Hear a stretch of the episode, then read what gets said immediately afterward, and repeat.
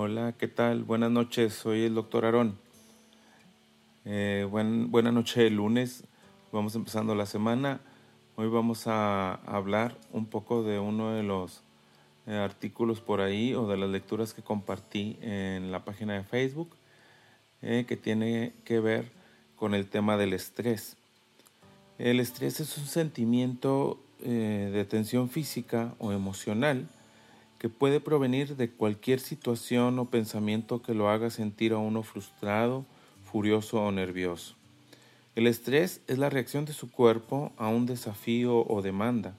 En pequeños episodios, el estrés puede ser positivo, como cuando le ayuda a evitar el peligro o a cumplir con una fecha límite, pero cuando el estrés dura mucho tiempo puede dañar tu salud.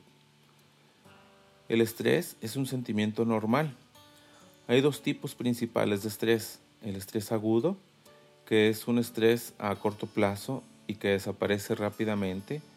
Puede sentirlo cuando presiona los frenos, pelea con su pareja o esquía en una pendiente y esto le ayuda a controlar las situaciones peligrosas. También ocurre cuando hace algo nuevo o emocionante. Todas las personas sienten estrés agudo en algún momento u otro. El otro tipo de estrés es el estrés crónico, este es el estrés que dura por un periodo de tiempo prolongado.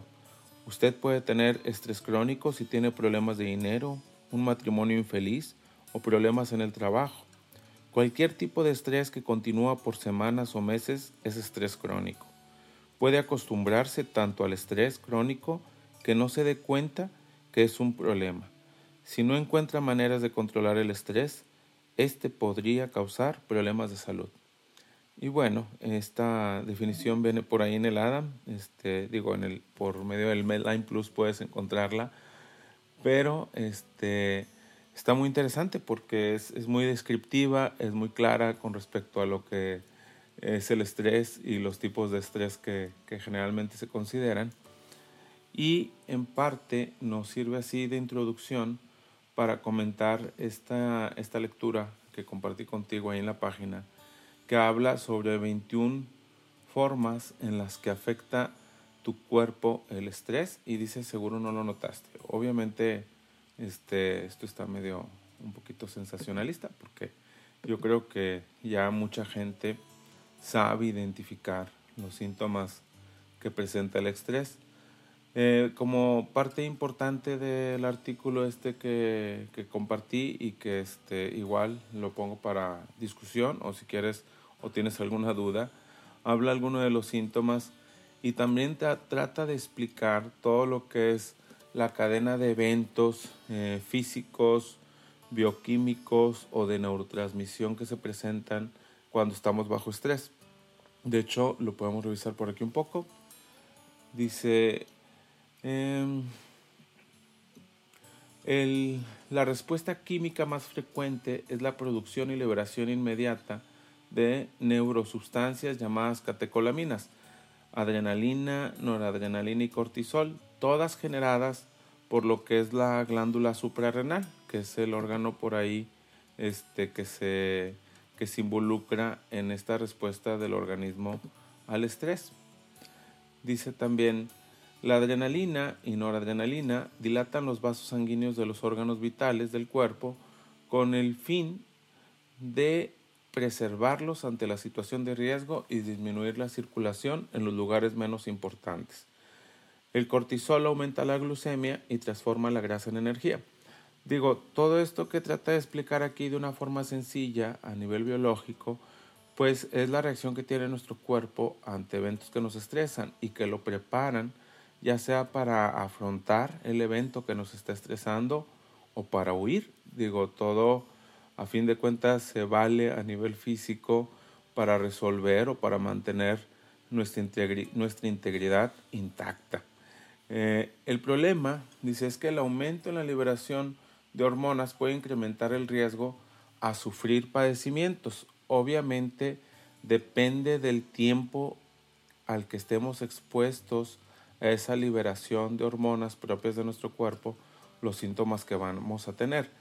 Ante un estrés agudo, la mayoría de las veces eh, todos estos niveles hormonales o de neurotransmisión que se ven alterados en los eventos estresantes, pues suelen volver a sus niveles normales en la mayoría de los casos. En otros casos, cuando el estrés es crónico, pues obviamente todos los niveles de neurotransmisión, de catecolaminas, de todo lo que son las hormonas o las variaciones que hay a nivel físico y metabólico por estrés, pues se mantienen y entre esos eh, resultados que hay por las alteraciones hormonales o de neurotransmisión son las que nos acaban dando síntomas de desgaste o síntomas físicos por estrés.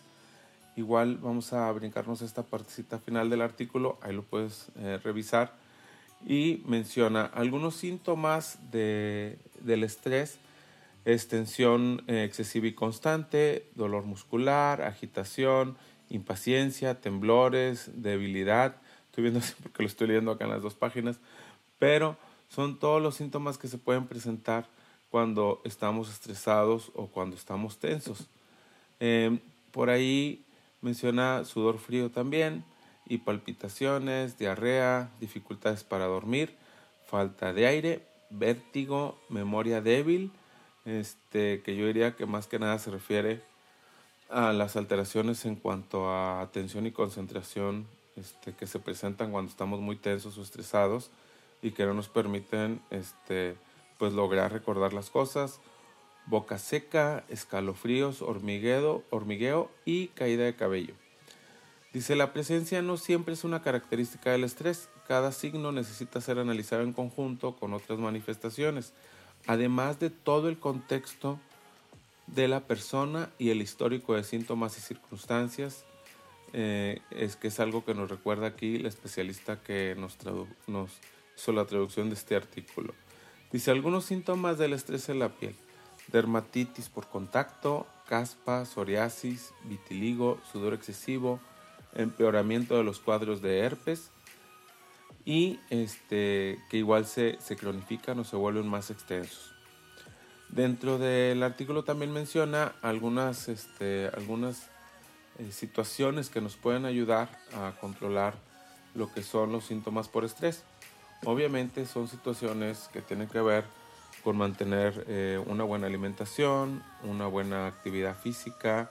Por ahí eh, viene, digo, en esta foto donde están unos adultos practicando yoga, que es un ejercicio muy bueno que nos ayuda a, a liberar la tensión física, a mejorar nuestra flexibilidad a nivel tendinoso y nos ayuda también con aprender cómo hacer ejercicios de respiración adecuada.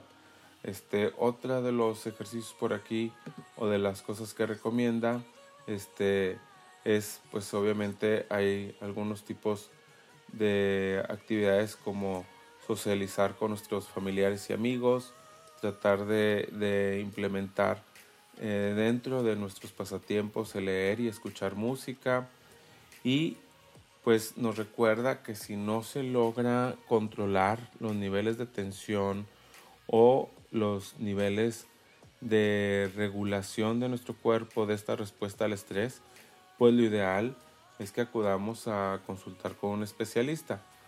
Obviamente cuando ya los síntomas son pues este de una forma continua y crónica, muchas veces estas alteraciones que se presentan a nivel físico también acaban haciendo una alteración a nivel del sistema nervioso central, alterándonos lo que es nuestra capacidad de regular serotonina y noradrenalina y eso se manifiesta a nivel eh, ya físico o a nivel ya mental en lo que son sentimientos de desesperanza o síntomas depresivos o síntomas de ansiedad o también ya como consecuencia pues tener crisis francas de ansiedad con ataques de pánico. Todo esto derivado de lo que es el estrés en nuestro cuerpo y toda la respuesta que produce a nivel físico. Si llegas a ir a consultar por un motivo de este, de este tipo, por andar estresado, eh, no todos los pacientes se medican. Obviamente como médicos estamos obligados, por decirlo así, eh, si hacemos una buena revisión este, del caso de nuestro paciente, pues es hacerle algunos exámenes de laboratorio por ahí generales, algunos un poquito más orientados, por ejemplo, a valorar los niveles de cortisol, el funcionamiento de la glándula tiroides, nuestros niveles hormonales, ya díganse de, de tipo masculino o femenino, y ver en general cómo está funcionando nuestro sistema endocrino y metabólico para poder hacer un adecuado manejo de todo lo que es la respuesta del organismo al estrés.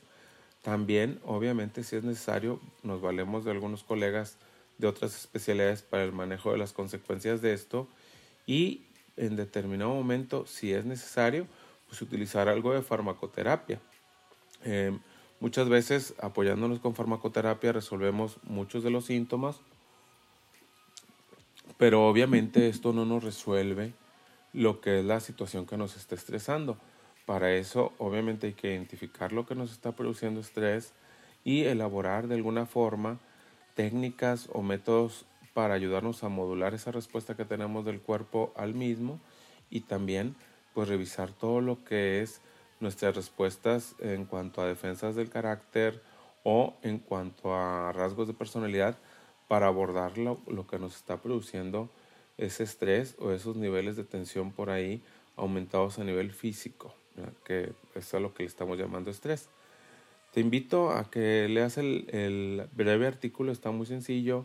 Si hay dudas, perdón, si hay dudas o comentarios al respecto, este, podemos comentarlo aquí en la página o en el área de comentarios igual nos puedes dejar este, tus, tus dudas o las preguntas que tengas al respecto de este tema y yo trataré de contestarlas.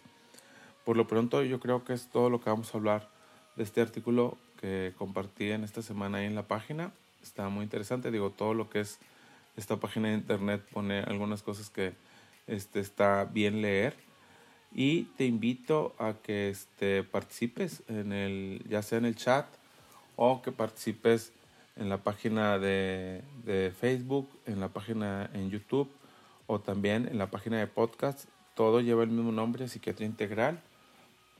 Y si por ahí me lo permites, este, acompañarte la próxima semana para que revisemos o platiquemos en relación a algún otro tema de los que publiquemos durante esta semana.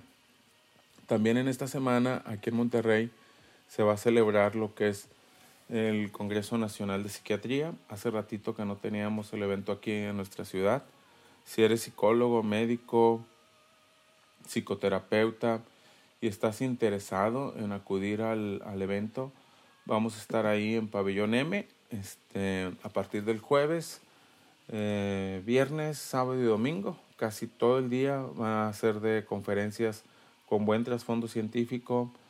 Va a haber obviamente durante la noche la oportunidad de convivir, tomar a lo mejor alguna copita de vino por ahí, este, obviamente siempre con moderación y de cenar juntos y también compartir nuestras experiencias al respecto de lo que veamos durante los días que hay de congreso.